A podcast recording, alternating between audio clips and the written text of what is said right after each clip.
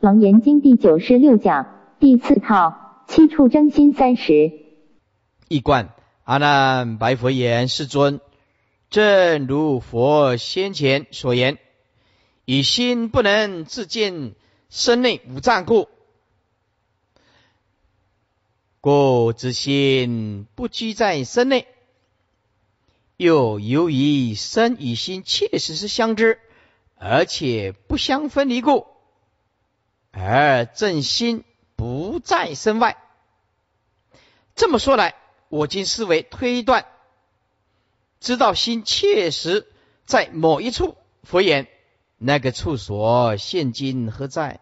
阿难言：此能了能知之心，既然不能知见内身五脏六腑。而切能见外境，若是存推论所得，一定是潜伏在眼根里边这正犹如有人起日的碗，就是眼镜复合在其两眼上一样。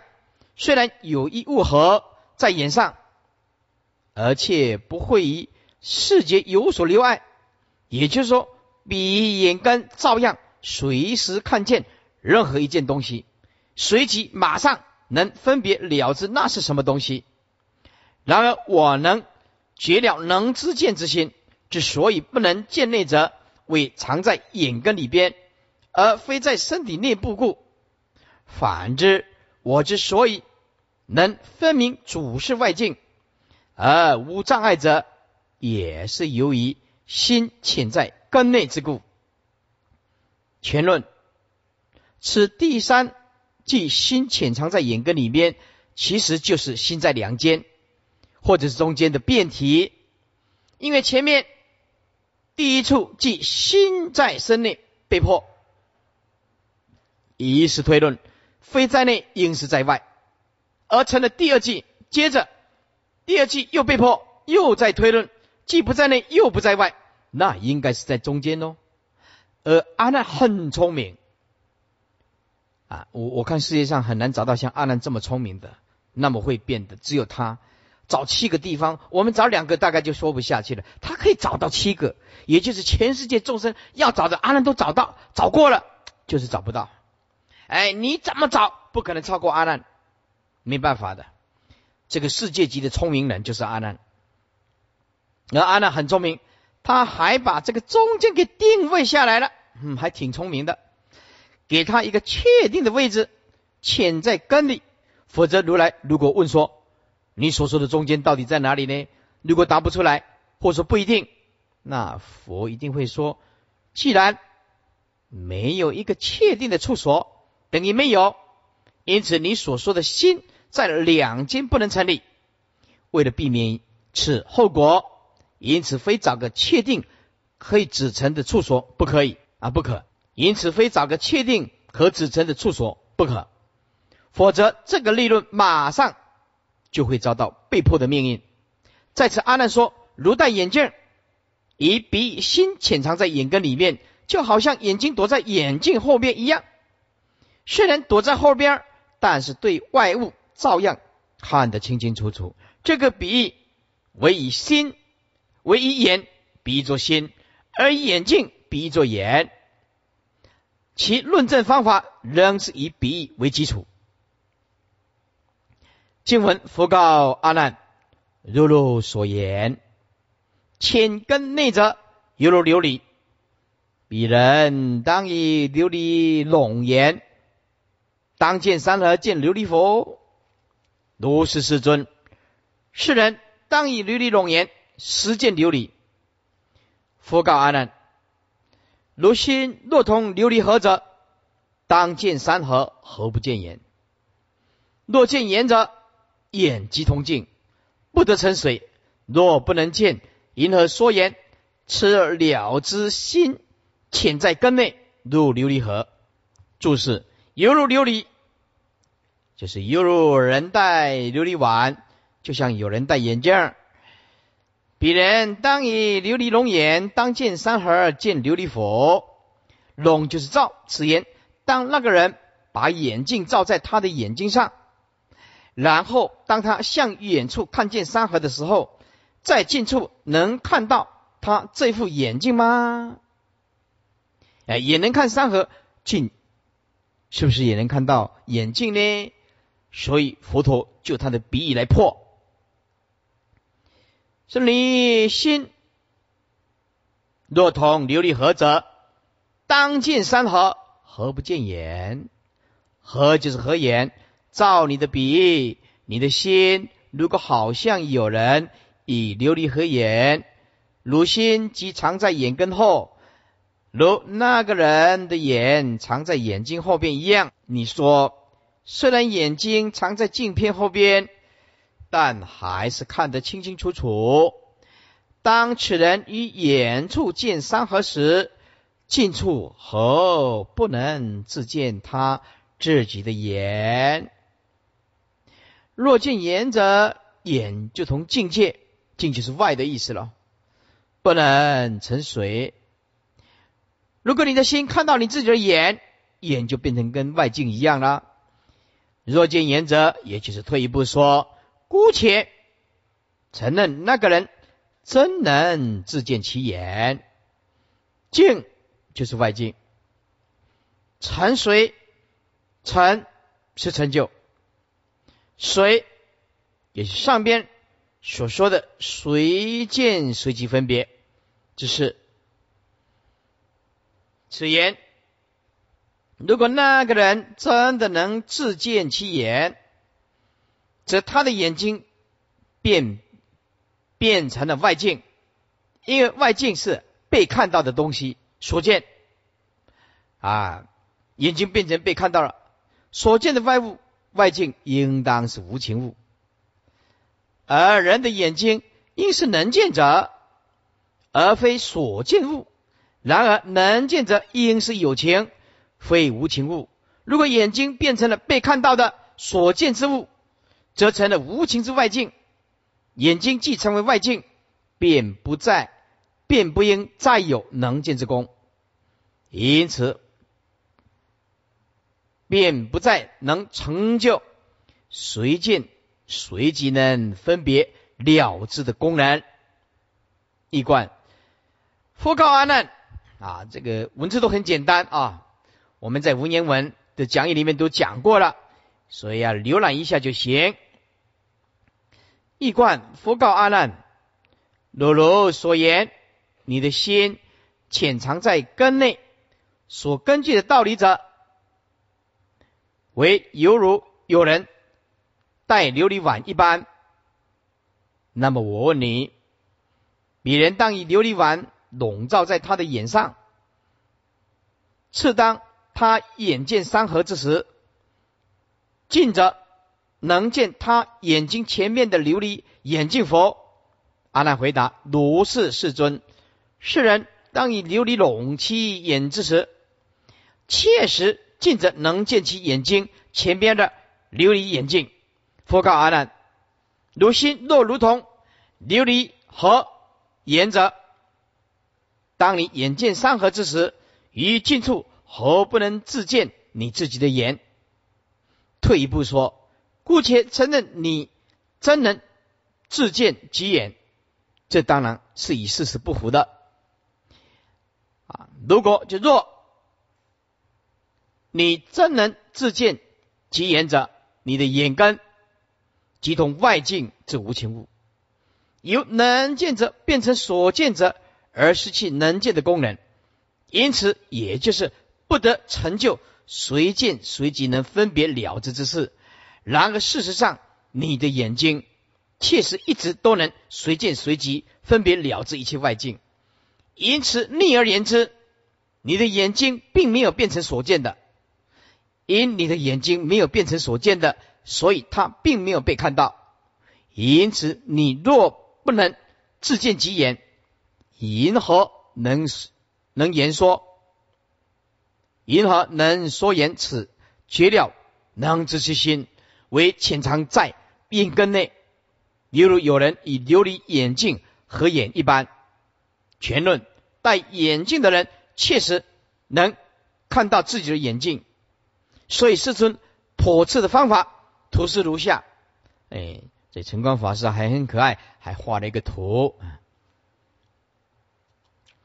第一个用比喻的，由左边看看到右边来，眼睛戴眼镜会看到外边的山河大地，对不对？啊，这个是一般都能接受的。佛就破斥他啊，你的眼睛啊，戴着眼镜看了山河大地。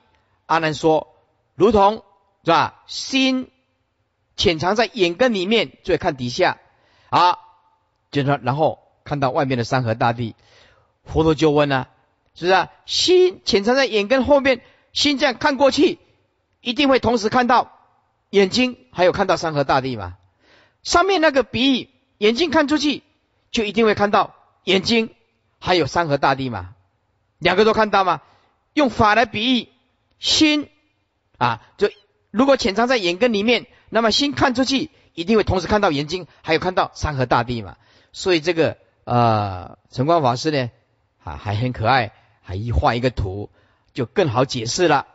哎，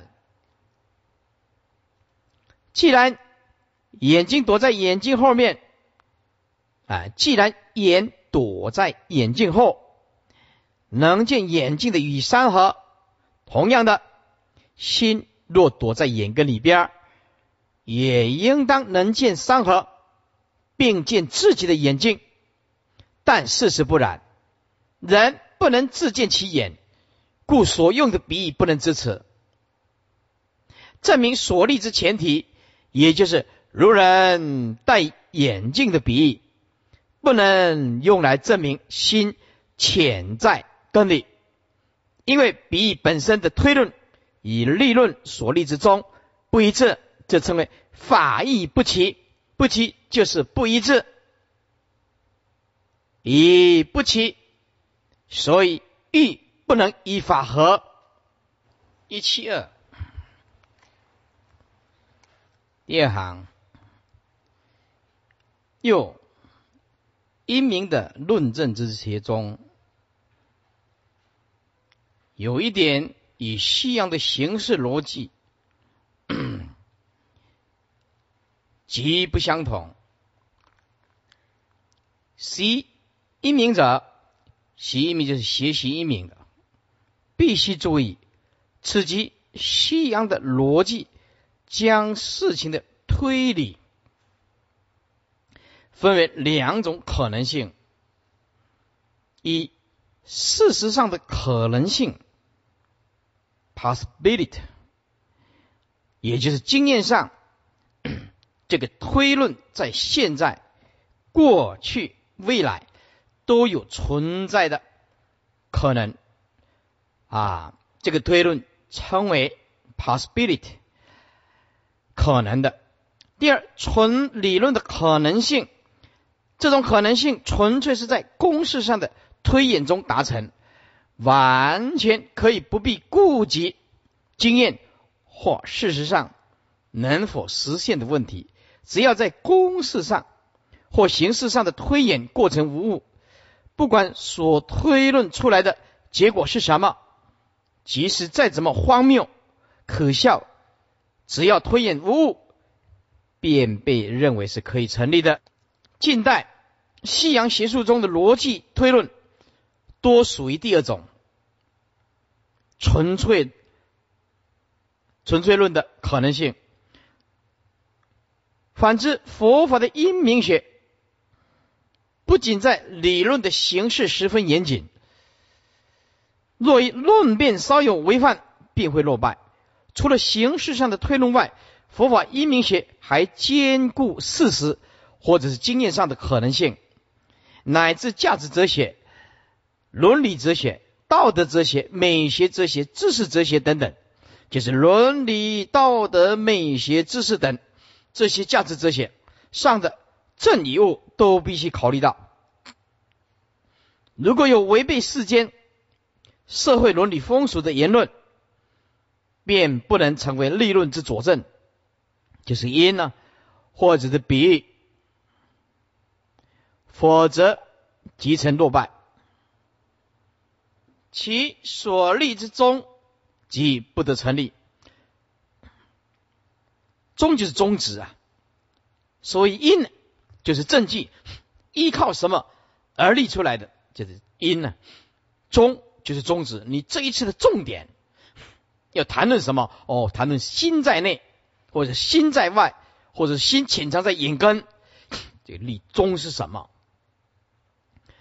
底下啊，左翼以为佛法的因明学，较之西洋的论理学，就是逻辑，似乎叫人性化，较量含浓人类的前提经验；而西洋的论理学，则似乎颇为生硬偏狭，因为西洋的论理学可以理论上是一回事儿，而事实上又是另外一回事儿。而佛法因明学则理论以各种事实必须兼顾，此似乎比较圆满。世尊在第二部分的剖斥当中用了一个技巧，就是让步，也就退一步说，也就是姑且承认对方所做某种论证成立，中文称为重。话虽说是让步，其实刚好相反，这正好是以退为进、欲擒故纵的策略。表面上，表面上看像是让步，其实是在让步当中将对方可能反驳或者是开口所谓转机的机会，全部先提出来加以驳斥。所以是将对方所有逃生的路全部封死，所以是很绝、很彻底，一网打尽、先发制人的一招。世尊在往后的论证当中，这个策略用的很多，所以很精彩。也就是世尊先把所有的啊狡辩的通路全部封死。让你没有办法狡辩。这里所说的让步，是指世尊说，如果我们姑且承认说，你能自见吉言，乃至以防止你强辩说我是能看到自己的眼睛，这一节而说的。于是世尊在退迟一步以后，马上就进食不说。那么你的眼睛就会变成跟无情物一样，而失去了能见之功。在此，世尊所用的所用的破斥的，是指是指次对方的鼻会因此而另有情无情杂乱分不清，亦令能见所见杂乱，人所不分。以由此杂乱之过故，语言中不得成立。中就是指上立什么中呢？意思是立心潜藏在眼根里面为中，这个叫做中。中就是主要的立论是什么？这一段主要的讨论是心潜藏在眼根。那么后边说能见所见混淆不清，所以你这个中不能成立，站不住脚。经文。是故应知，如言结了能知之心，潜伏根里，如琉璃河，无有是处。一观，是故应该了之。如所言，你的能结了能知之心，是潜伏在根里面，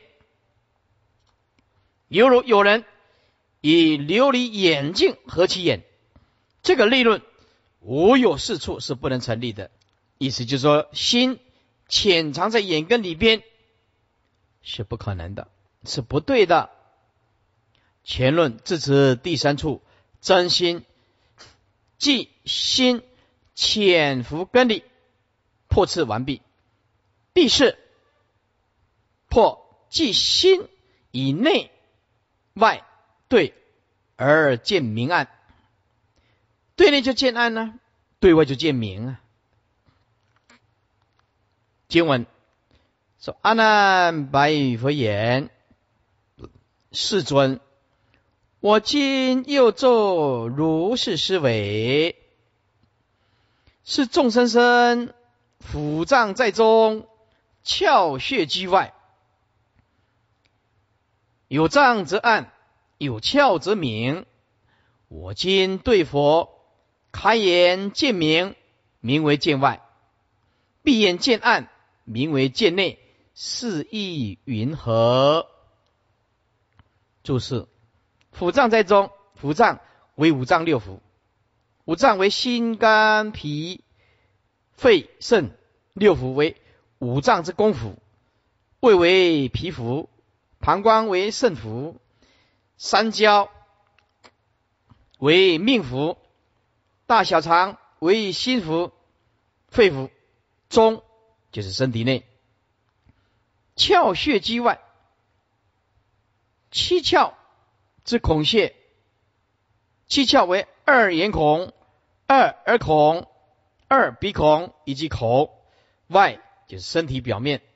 有有长，有有有脏则暗，这个脏跟五脏六腑的脏是一样的，意思是说，众生身中因为有腑脏充满当中。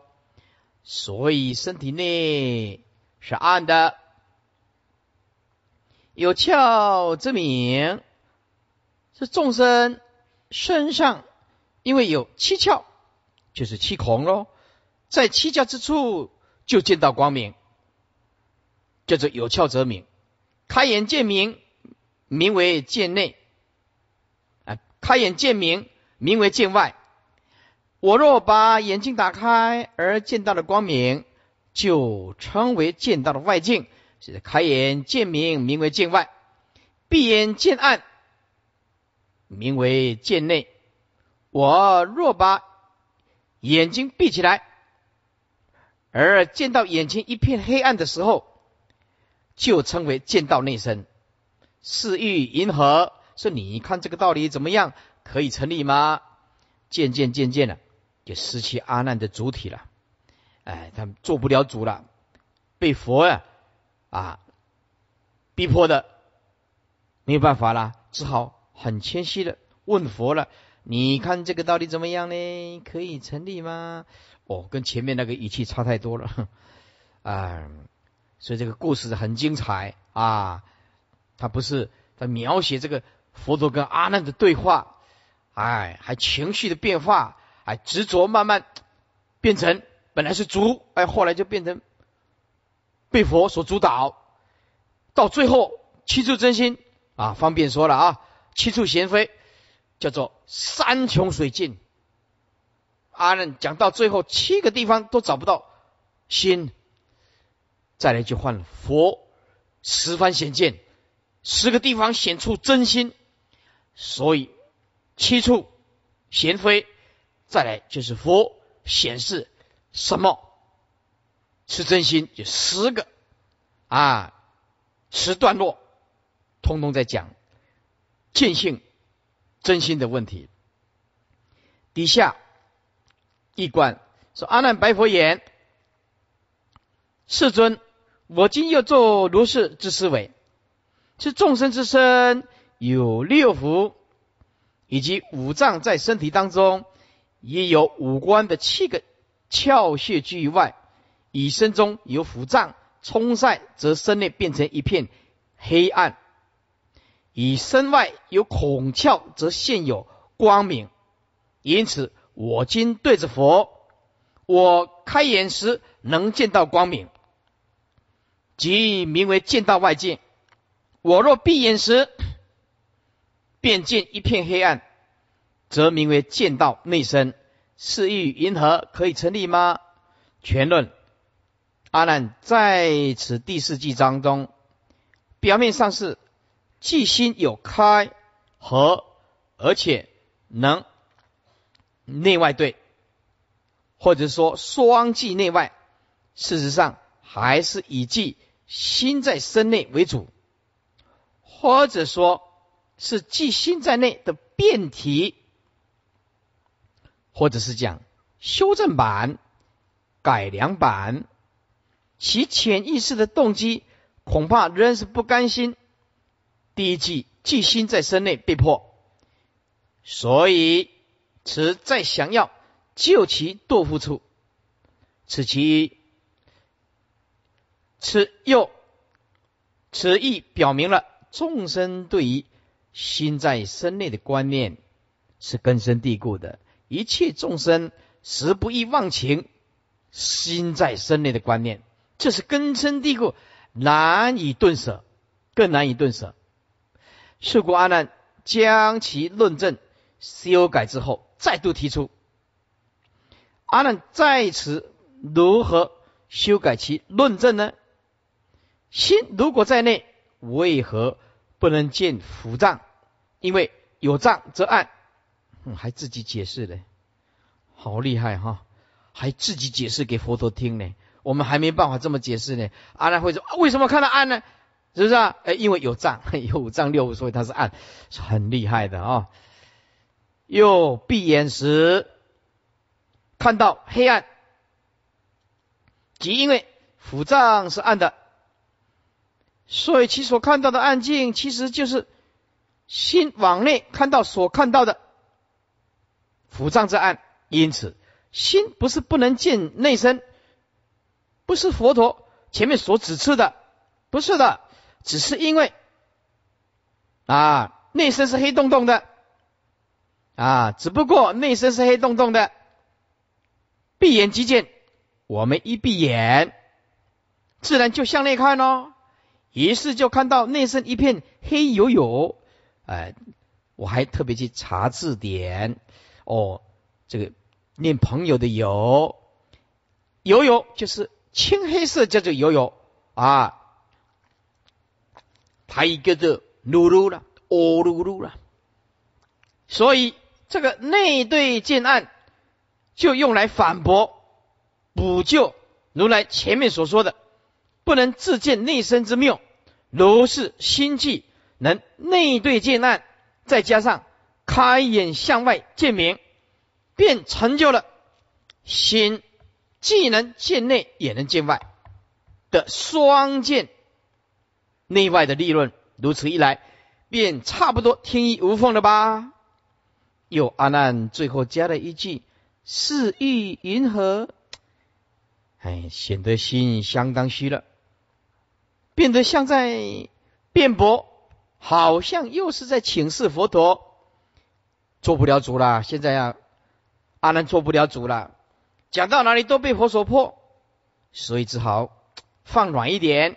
又阿难此时的语气，跟前面第一番的“纵观如来青莲花眼，亦在佛面，我今观此浮尘啊，浮根是尘，只在我面，如是实是心实机身内。”以及第二则“我闻如来如是法音，悟知我心实居身外”，那个时候的自信和气势都不见了。此番论战。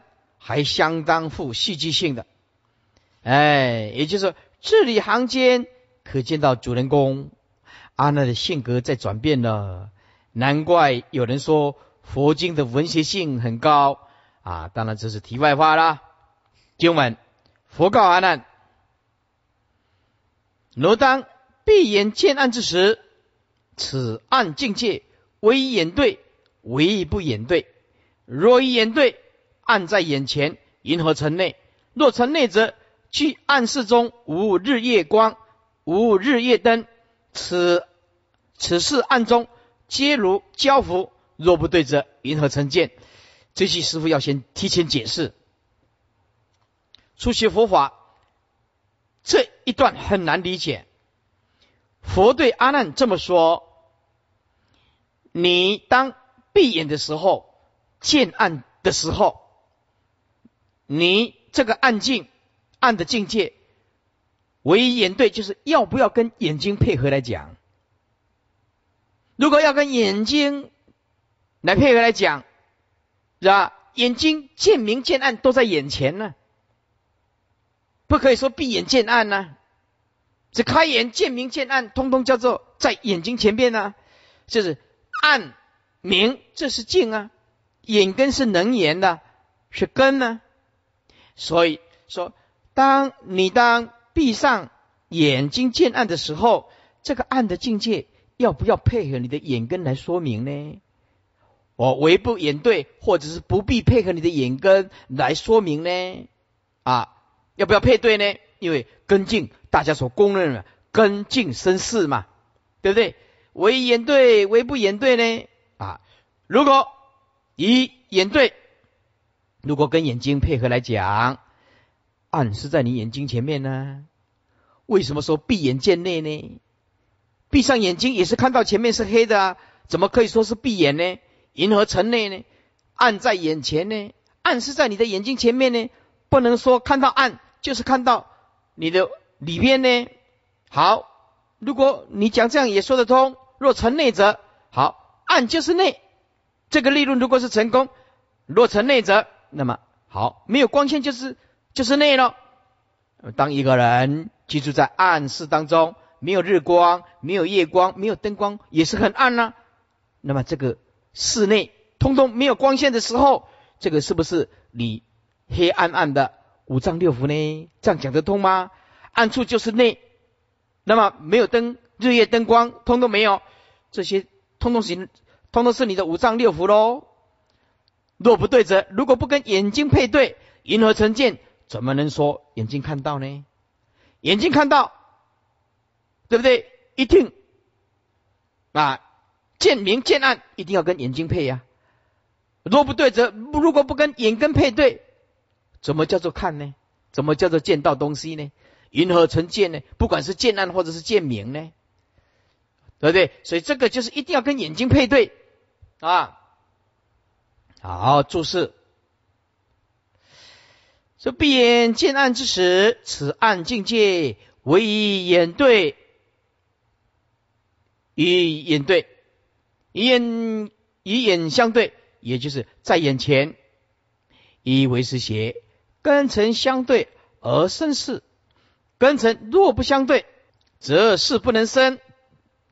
所谓相对，为面对面直接接触。因此，若说眼睛看到什么东西，那件东西一定正在眼前，称为此色尘与眼根相对，因此而能生出眼视，而了别此物。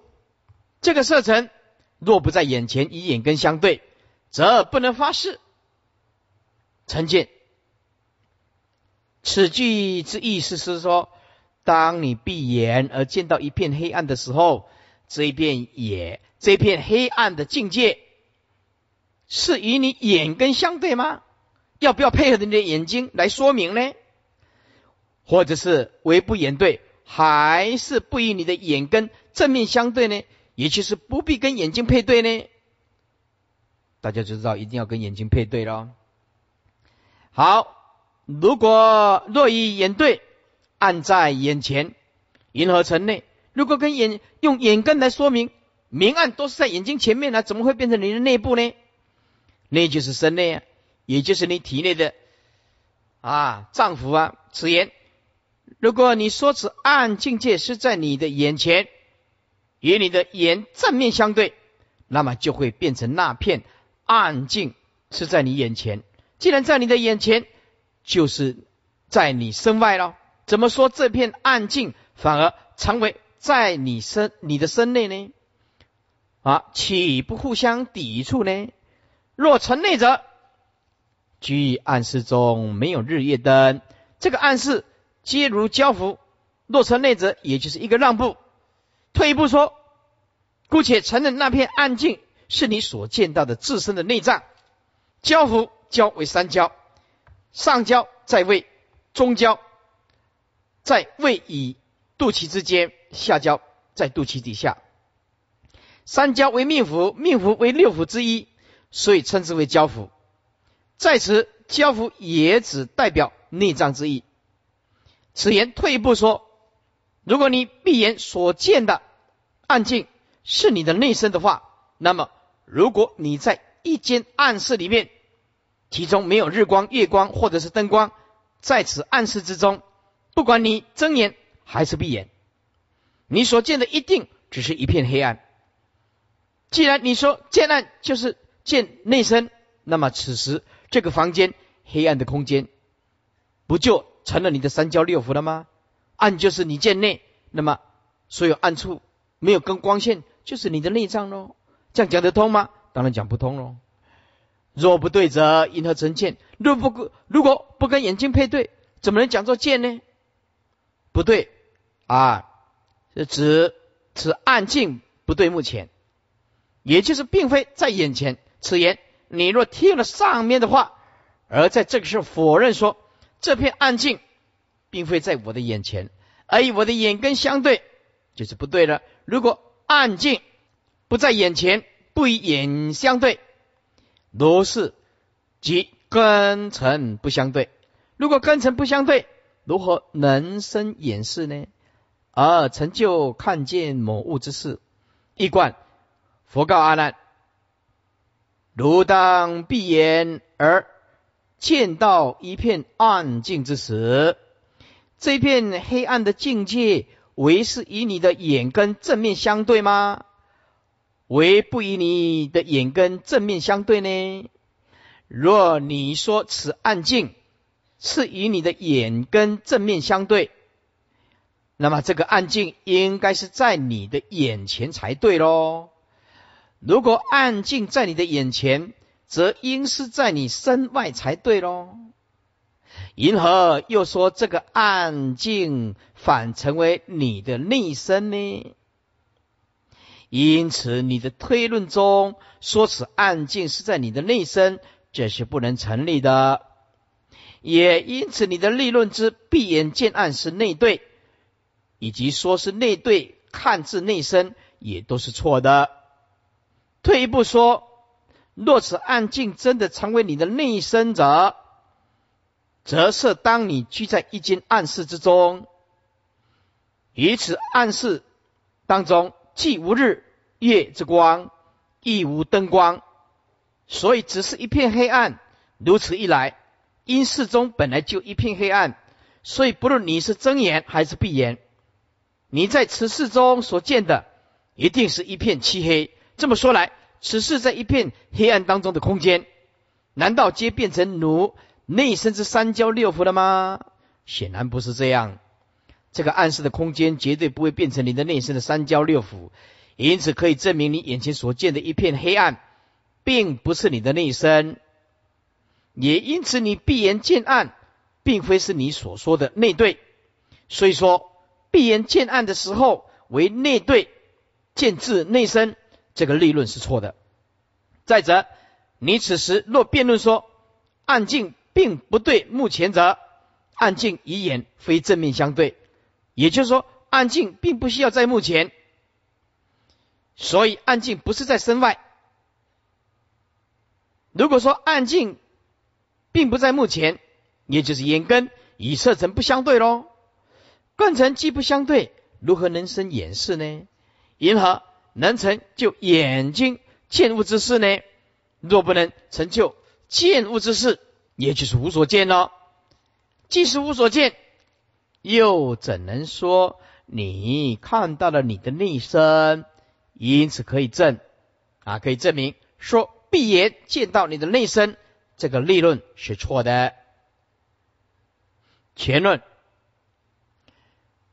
说阿难在此第四季，即心有开合以及能内外对，他所应用的推理。如果以现在的逻辑式子来表示，则比较能清楚阿难的意思，以及他所犯的错误在哪儿。设 A 为开眼，B 为见明；minus A 为闭眼，minus B 为见见暗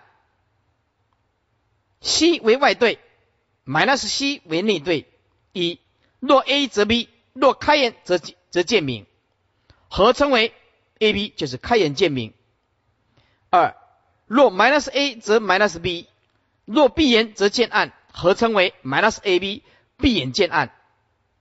三，若 AB 等于 C，若开眼见明为外对，则 minus AB 等于 minus C，也就是闭眼见暗为内对。啊，就是逻辑就是这样子，很简单，一看就懂哦。若以以上的横式推演来看，好像是可以成立的。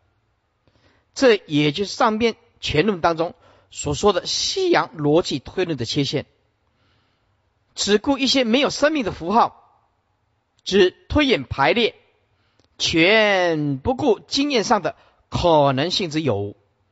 如此一来，所做的推论，无论在形式上看来多么的天衣无缝，但在经验上来验证，那只是一种毫不可能的妄想，或者是忽发奇想。虽然此奇想也能所谓持之有据，或者是言之成理，乃至惊世骇俗，但因为是妄想故。到底与修行无益，乃至有害。虽然于世俗间，也许可能因此奇想，或者是狂论，而名正一时，乃至所谓成一家之言，或者扬名立万。但是那一些是世俗人所求的，到底不是修行人之目的。修行人的目的就是开大波的智慧，大解脱，大自在啊，过着幸福快乐的日子啊。是不是？这才是我们修行人的目的呀！要不然大家都要追求快乐啊！啊，那么为什么到最后都是变成痛苦呢？是不是？今天的报道了，说有一个猫空缆车的那个保全人员呢，啊，怎么样？在网络上认识一个女朋友，而这个女朋友本身有男朋友，而这个女朋友呢不告诉他，啊。结果就花了他呢，啊，怎么样？四十万，四十万哦！男的一见钟情，就一直付出，一直付出，一直付出，哎，一见钟情是不是啊？付出，结果这个女孩子呢，就花了四十，花了他四十万，哎，就后来呢，人家离开了，要离开他了，这个男。男朋友呢？去偷看他的日记呀，他写日记呀，去看他日记，哇，这个女孩子呢早就有男人了，是不是啊？早就有男人了，啊，后来呢，怎么样？哎，他要离开他，他就没有办法控制啊，因为花了四十万，连手都没有牵到，他受不了，就这样拿刀子就砍了。哎，结果死掉了，死掉了，哎，所以说呀，那这个看来好像是在追求快乐，不幸的事情就会跟在后面来，是不是？世间人认为这个是快乐吗？不幸的事情就是跟着后边一直来，因此我们要了解啊，啊。佛弟子以法为乐，也就是以解脱为目的了。追求这些虚幻不实在的东西，也许让我们暂时得一点安慰、依靠，但是终究是生命无常，它会变化的，它会变化的。所以，女人如果对男人没有兴趣，最好不要花人家的钱，不然很快。你就会死在嘉陵街跟民前路的交叉口，哎，真的，我看那个，我心里说，哦，花了四十万，连手都没有牵牵到，恨就砍人了，砍人去偷看他的日记啊，啊，他这个涵养也是不好，像我这个人啊，修养的最好了，真的，要出国的时候，人家寄东西给我，啊，师傅这个东西放在你这里，是不是啊？我告诉你，摆着出去的时候回来，我不可能会去碰到去打开，绝对不会的。这个我对我的良心负责，这是人家的隐私了。我管你里面是什么金条啊、项链呐，是这跟我没有什么关系的，对不对？我从来没有好奇过说把它打开看看呢。你看我们这种修养多好，他去偷看人家的日记。所以我告诉你啊，很多事情啊，不知道比知道还好。因此呢，女孩子，你要稳住自己啊，不要说要花人家很多钱，手也不跟人家碰一下，你小心了，很快你就人头落地了，真的。男人也是这样子，是吧？所以说，我们呢要了解啊，佛法还是最究竟、最解脱的心法。因此，世间追求快乐，其实它的苦苦一定是在后面的。所有的梦想都有黑暗的一面，就像戴安娜，哦，戴安娜跟查尔斯王子那时候。二三十年前那个结婚叫做世纪婚姻呢，就像童话里面、故事里面的哦，王子还有公主，你看那那个花多少钱？英国的王室，全世界的焦点瞩目啊，对不对？而今安在哉？《赤壁赋》里面的“而今安在哉”，你看两个孩子啊，都长大了啊，戴安娜。不见了，对不对？只有他蜡像馆里面的蜡像，蜡像馆里面的蜡像啊，被记者这样追追追，被记者这样追，那个司机开的很快，开据说开了一百五、一百六，速度开的很快，因为记者那个狗仔在后面一直追，一直追，结果就擦撞车祸。结果去急救的时候，那个医生还不知道。他是戴安娜，对医生还不知道他的身份呢，是啊？好，这样一个漂亮的王妃，又嫁给英国的王子，这煞现世界多少人？我告诉你，从佛法的角度来讲，一点都不需要羡慕这个，因为它是生灭法的，一定会败坏的啊。不管你多老，你总是要提早觉悟啊！有一个女孩子，有一个女孩子啊，她年岁渐渐大了，像我这样一个年岁，五十多了哈。哎，她觉得觉得她的皱纹呢，慢慢慢慢增加了。哎，她去打什么？打玻尿酸，打一针哦，只有一针哦。玻尿酸一针打下去，回去死掉。O U T 死掉，这到底是什么原因呢？新闻报道都一直在推论，是巧合吗？还是注戏？啊，人家都在打玻尿酸，是不是？人家都在打玻尿酸呢。连那个酸痛的也在打玻尿酸呢，啊！我还想这个玻尿酸对我这个酸痛是不是有效啊？啊，打那个呃美容的一针就是毙命了。世间人希望保持更长久的青春，不老，但是他朝着一个根本不可能的方向，老了内心接受就好啊。是不是？你要抗拒这个老化，你怎么可能呢？没有办法的，他一定会来到，一定会无常。它是缘起法，是生命无常法的。所以人之所以痛苦，在于追求错误的东西，因为我们依靠的东西是生命无常法，这一定会败坏的。所以我们一直想要把它留住青春啊，青春不留白。没办法了，所以啊啊，我们还是要告诉大家，修行还是比较重要，大悟还是比较重要。没有钱很辛苦，我告诉诸位，没有智慧是一辈子苦，生生世世都要受苦，没有法身慧命嘛。以下哈，其次，阿难在此。第四季中所犯之过，主要在于上边所说的妄想，或者是忽发奇想。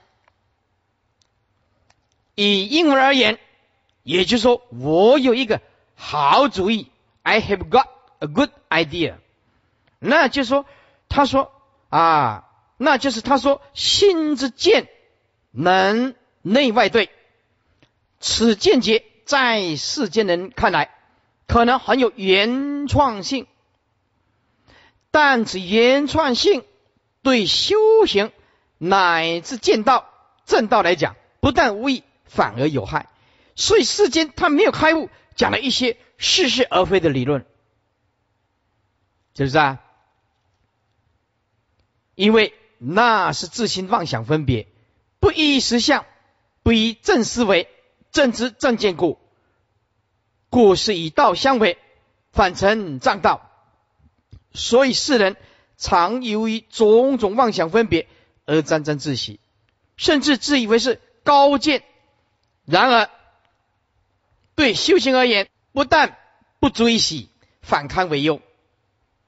以此内对与外对的妄想危害太大，所以佛在此先破此见。